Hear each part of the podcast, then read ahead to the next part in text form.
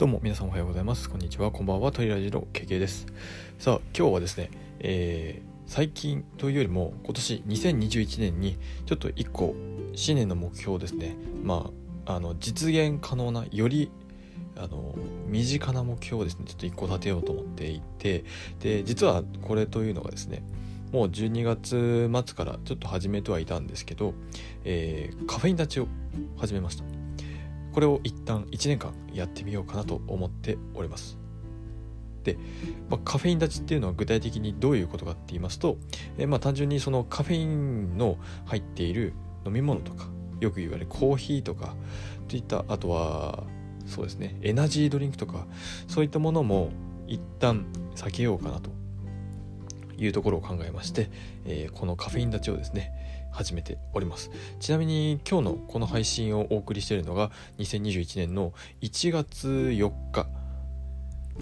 あ失礼しました。1月の5日ですね。1月の5日になりますのででこれをもう12月の29ですかねから始めておりますので、えー、カフェイン立ちを始めてもう4日経っております。8日ですね。8日経っております。でなんでこれカフェイン立ちをですね始めようかなと思ったところなんですけど、えー、まあこれまでの私はですね大学3年生からコーヒーの味を占めてしまいもうそれ以来毎日3倍平均して3倍以上は、えー、コーヒーを飲む生活をしていました、まあ、特にですね休みの日とかになるとも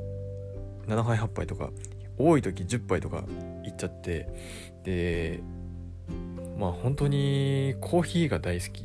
まあ本当に美味しかったっていうのもあってもうずっと飲んでたんですね。で、まあ、今回ですねこのなんでカフェイン立ちをコーヒーを一旦やめようかなと思ったところなんですけどまあですねあのー、寝つきがやはり悪くなっていた。というところがすごいありますね。あのー、やっぱりコーヒーを飲むとあのカフェインの作用で覚醒作用があるのでどうしてもまあ特に朝とかですねよく飲まれる方も多いんじゃないかなと思うんですけどまあそこも含めてちょっと一旦カフェインをコーヒーをですね立ってみようかなというところで、えー、この目標を立てて今実行しているところでございます。ちなみに現状8日経っているんですけど、えっと、4日目ぐらいかな？4日目ぐらいにあのこめかみあたりにちょっと違和感が一日あったんですけどそれ以降は今のところ特にない感じでやってきてますね。でもあの他の方の話を聞いてるともう3日目からもう頭痛が鳴りやまないとかあのすごい多分個人差があるのかなっていうのも感じております。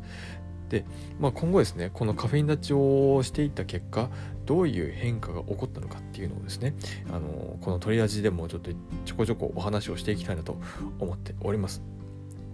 で、まあ、他の方のですね体験記をちょっと見ているとですね、まあ、寝つきが良くなったとかあとは昼食後お昼食べた後どうしても炭水化物とか取るとあの血糖値が上がって眠くなってしまうと思うんですけどその眠気を感じなくなったとか僕が最近ちょっと悩んでいたところがすごくあの改善されるなというのを感じております。あとは体が軽くなったとか冷えが改善されたみたいなお話もその体験記から、えー、伺っております。なのでですねちょっとこのカフェイン立ちを今年頑張ってやってみて結果どういう生活の変化が起きたのか体の変化が起きたのかっていうものをですねこの取り味で、えー、お話をしていければなと思いますので是非ご興味のある方、えー、また改めて聞いていただけると嬉しいです。取り味の経験でした。それではまた明日もこの取り味でお会いしましょう。